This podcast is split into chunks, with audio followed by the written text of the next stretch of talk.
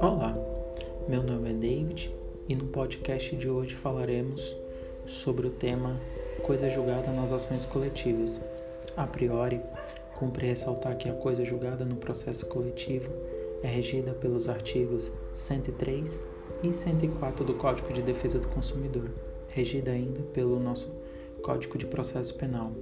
Sendo assim, a coisa julgada pode ser definida como a qualidade de imutabilidade e de indiscutibilidade de que se reveste a sentença, mais especificamente a parte dispositiva desta e, via de regra, em relação às partes processuais.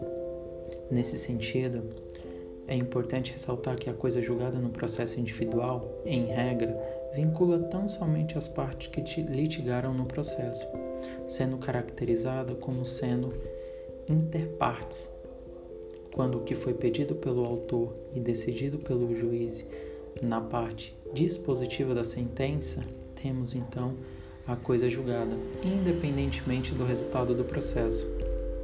Já a coisa julgada no âmbito das ações coletivas, em regra, existe para beneficiar as partes integrantes do grupo, categoria ou da classe, possuindo tanto efeito erga omnes como efeitos ultrapartes variando-se a depender da ação proposta, seja para defesa de interesse difuso, seja para defesa de interesses coletivos, ou seja ainda para defesa de interesses individuais homogêneos. Destarte, no tocante à coisa julgada das ações coletivas, a regra muda para beneficiar todas as vítimas do evento danoso e seus sucessores, possuindo limites subjetivos diferentemente do processo individual. Nessa perspectiva, o professor, o professor Fred Didier Júnior esclarece que, em relação aos limites subjetivos da coisa julgada, existem três possibilidades. Dentre elas, elas podem ser interpartes, quando produz efeitos somente entre as partes litigantes. Ela ainda pode ser ultrapartes, quando alcança além das partes do processo, também alcança terceiros e por fim, ela pode ser erga omnes, quando produz efeitos que atingem a todos que tenham participado do processo ou não.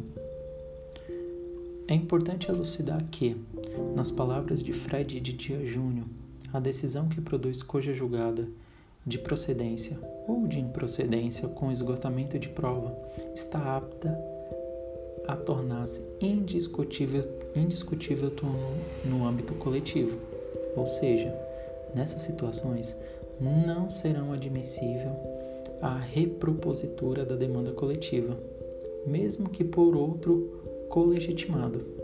Ora, realmente se faz necessário que a sentença faça coisa julgada erga omnes quando a, quando a ação coletiva versa sobre direito difuso, dada a impossibilidade de identificação de seus membros, além da indivisibilidade de direito tutelado Logo, o benefício a todos se estende, bem como todas se aproveita.